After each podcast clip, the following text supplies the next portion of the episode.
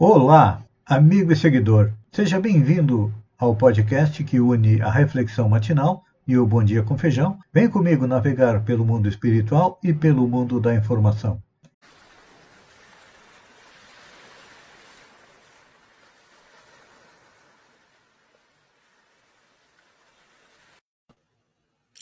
Olá, amigo e seguidor.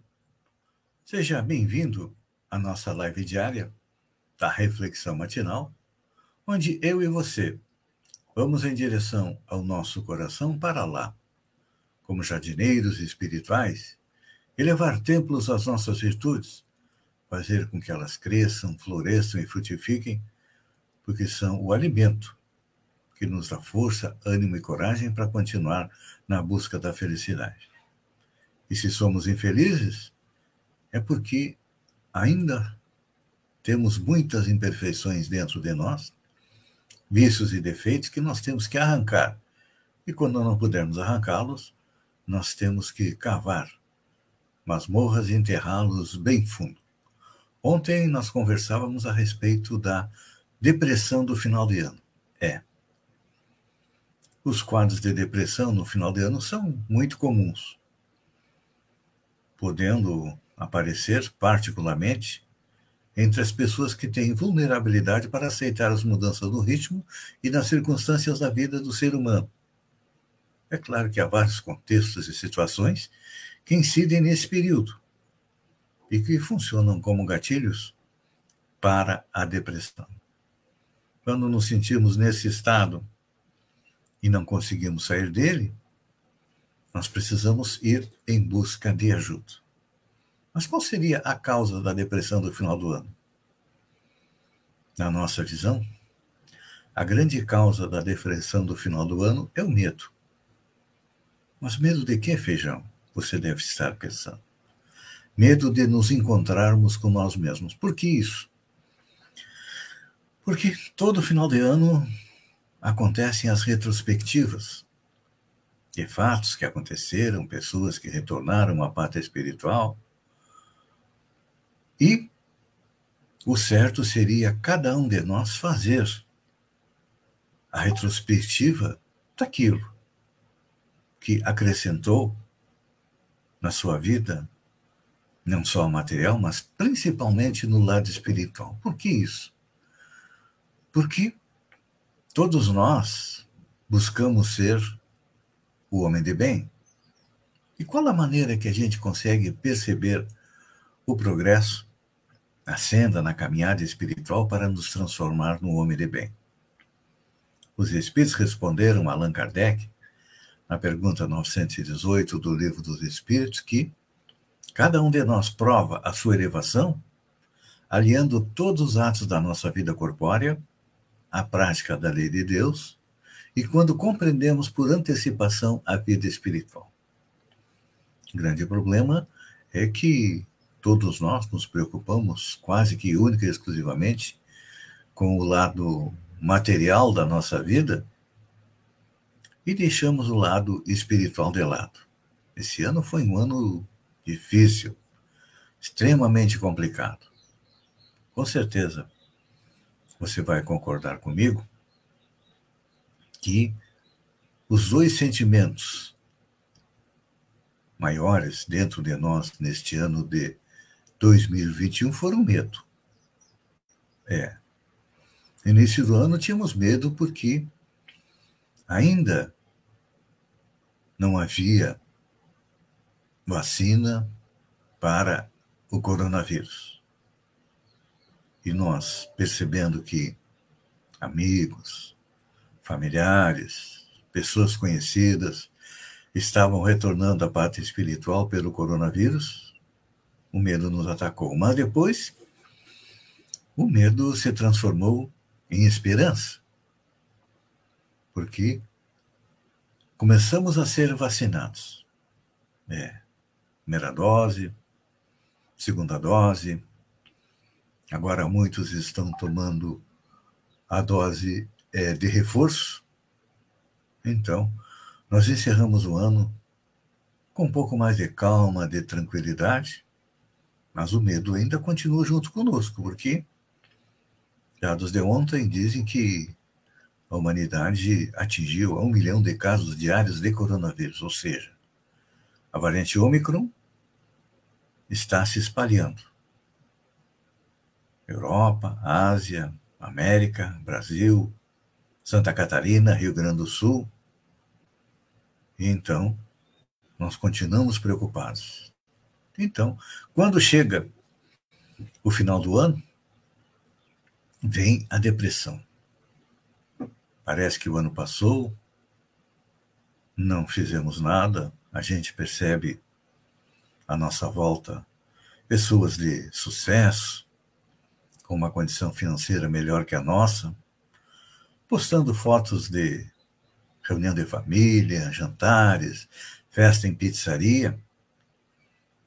E nós, muitas vezes, não conseguimos acompanhar esse ritmo de vida e nos deprimimos. Nós temos que nos preocupar, como dizem os espíritos na pergunta 918, em compreender que a vida continua além da vida. É a vida espiritual.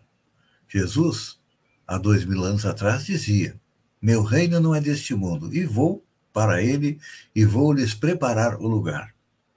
Ou seja, Jesus nos mostra, nos esclarece a respeito da imortalidade da alma, que não morre. O corpo para nós, é como uma roupa limpa, uma roupa nova que vestimos ao chegar no planeta.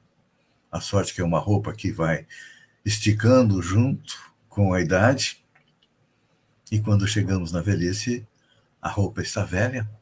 Nós nos desfazemos dela, mas o espírito continua e leva na bagagem tudo aquilo que adquiriu de virtudes, e tudo aquilo que conseguiu se livrar de vícios e defeitos. Então, chega ao final do ano, vem o medo de nos olharmos no espelho. Este é o grande medo do ser humano, de olhar para dentro, para dentro de si mesmo e perceber que nós não somos diferentes daqueles a quem nós criticamos, não. Nós criticamos as pessoas que mentem, nós também mentimos nós criticamos as pessoas intolerantes, nós também somos é, um pouco intolerantes. Então, este é o maior medo do ser humano, na minha visão. Muitos dizem que maior, os maiores medos são o medo da morte e o medo de falar em público, mas o grande medo do ser humano é olhar para dentro de si mesmo e perceber que ainda tem muita coisa para consertar. Então, final do ano, é aquele momento em que fazemos a revisão do ano e um planejamento para o ano que vem. Pois é. Você fez a sua análise, percebeu seus erros, seus pontos fracos, seus pontos fortes? Quando as empresas fazem seu planejamento, elas analisam seus pontos fracos, seus pontos fortes e fazem um planejamento para atacá-los. Diminuir os pontos fracos e aumentar os pontos fortes. Ou seja, os fracos são os defeitos e os pontos fortes são as virtudes. Então, é isso que nós deveríamos fazer nestes dois últimos dias que faltam do ano, para que possamos entrar no ano de 2022, como se diz, com o pé direito. Não importa que se estejamos no, no litoral, pulemos sete ondas, botemos uma roupa branca, façamos as simpatias. Não, isso é acessório. O importante é nós olharmos para dentro de nós e começarmos a nos consertar para nos transformarmos em pessoas melhores. Pense nisso, amigo e seguidor, enquanto eu agradeço a você por ter estado comigo durante esses minutos. Fiquem com Deus e até amanhã, no amanhecer com mais uma reflexão matinal. Um beijo no coração e até lá, então.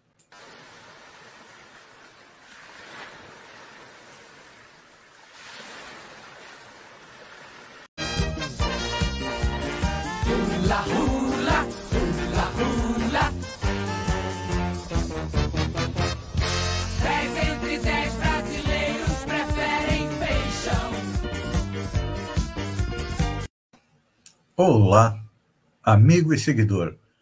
Seja bem-vindo à nossa live do Bom Dia com Feijão, onde eu convido você, vem comigo, vem navegar pelo mundo da informação com as notícias da região, Santa Catarina, do Brasil e também do mundo. Começamos com a região. Arroio do Silva vai realizar pesquisa de demanda turística na temporada de verão. A Prefeitura de Balneário Arroio do Silva, por meio da Secretaria de Turismo e com o apoio do Contur, Conselho Municipal de Turismo, começou neste mês de dezembro a pesquisa de demanda turística para traçar o perfil de quem visita a cidade. A pesquisa será realizada até o final do mês de março de 2022, em parceria com setores de alimentação, hospedagem, entretenimento e nos pontos turísticos da cidade. O objetivo é identificar o perfil da demanda turística a fim de conhecer as motivações e as percepções dos visitantes do município de Balneário Rui do Silva, bem como seu, como seu nível de conhecimento sobre os serviços turísticos oferecidos. Segundo a secretária de Turismo, Teonara Reco, os dados serão compilados e integrarão o estudo de potencial turístico que está sendo realizado em parceria com o IFC, Campo Sombrio, que tem finalização prevista para junho de 2022. O ônibus para a educação de Araranguá. Nesta semana, a administração municipal de Araranguá recebeu do secretário da Estado da Educação, Luiz Fernando Vampiro, um ônibus que será utilizado pelos alunos da rede ensino municipal. O veículo foi adquirido com recursos do Estado de Santa Catarina através da Secretaria de Educação. O ônibus é tipo passeio, um Volkswagen, né, o Bus THMIDI, ano 2021, modelo 2022. Comporta 60 pessoas, incluindo o motorista. Navio de cruzeiro com caso de Covid-19, a bordo, é barrado em Balneário Camboriú. Passageiros de um navio de cruzeiro MSC Esplêndida, que fez escala em Balneário Camboriú nesta terça-feira, dia 28, foram impedidos de descer da embarcação. A decisão foi tomada pela Agência Nacional de Vigilância Sanitária, porque há casos de Covid confirmados a bordo. Segundo informação apurada, pelo menos 14 pessoas testaram positivo na segunda-feira, 12 tripulantes e 2 passageiros. É importante lembrar que o surto de Covid no sul catarinense começou é, em Braço Norte, onde pessoas que haviam viajado para a Itália trouxeram o Covid. Aqui em Sombrio e Balneário Gaivota eh, foram pessoas que estiveram em um cruzeiro que trouxeram o Covid na mala de presente para todos nós. Falando em Covid, deputado que se encontrou com Bolsonaro em Santa Catarina testa positivo para Covid. O deputado federal Coronel Armando testou positivo para a Covid-19 um dia após ter contato com o presidente Jair Bolsonaro em São Francisco do Sul. Em entrevista, ele afirmou que vai comunicar à equipe presidencial sobre o diagnóstico nesta iria comunicar nesta terça-feira. Armando fez exames de sangue e o suave, que é com cotonete, e teve resultado positivo em ambos os testes. Ele se recupera em casa em Joinville. Os exames foram feitos após a esposa do deputado ter sido diagnosticada com Covid na segunda-feira, dia 27. O coronel está assintomático e a esposa tem é, sintomas leves. E olha, falando em Bolsonaro, férias do presidente em Santa Catarina incendeiam as redes sociais. Quem é que está chegando aqui? Vou dar um bom dia para o meu amigo primo, Roger Pereira. Dom Cará, como é que está o Porto de Dom Cará para receber é, o pessoal, quem está com Covid não vai poder descer no porto do Dom Cará, não é? Seguindo em frente, deixando a brincadeira, meu amigo Chiru é uma pessoa extremamente jovial, está sempre de bom humor e eu gosto de encontrá-lo porque ele faz com que o nosso moral fique mais elevado. Então, olha quem mais está chegando aqui. O Alain Bernardo também está nos dando é, o seu bom dia agradeço e retribuo. Voltando à notícia do presidente Bolsonaro, férias de Bolsonaro em Santa Catarina incendeiam as redes sociais. As férias em São Francisco do Sul do presidente Bolsonaro, enquanto a Bahia sofre com fortes chuvas, inflamaram as redes sociais durante toda esta terça-feira. publicações de apoio e repúdio ao mandatário ficaram entre os assuntos mais comentados do Twitter. Até a última atualização da reportagem, eram 112 mil publicações sobre o assunto.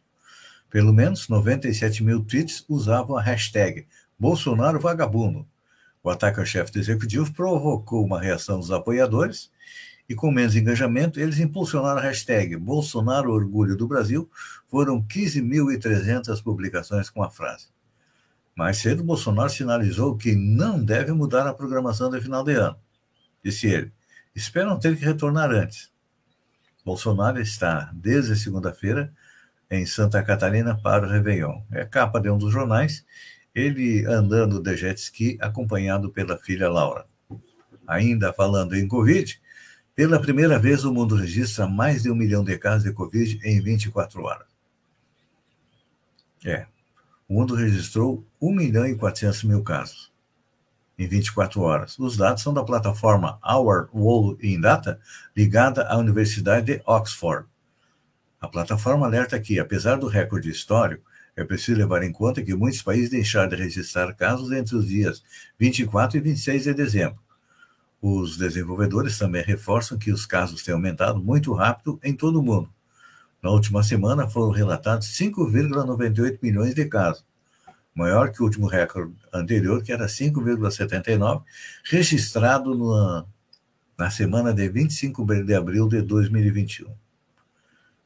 O bom é que as mortes diminuíram. A vacina está fazendo efeito. Então, quem não se vacinou, trate de ir se vacinar.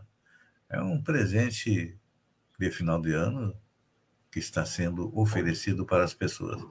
Após estragos na Bahia, emite alerta para temporais no Sudeste. Depois dos estragos no sul da Bahia, onde chuva, a chuva forte deve chegar ao Sudeste entre hoje, dia 29, e 4 de janeiro. Outros estados da região central do país também devem ser atendidos, segundo o Instituto Nacional de Meteorologia.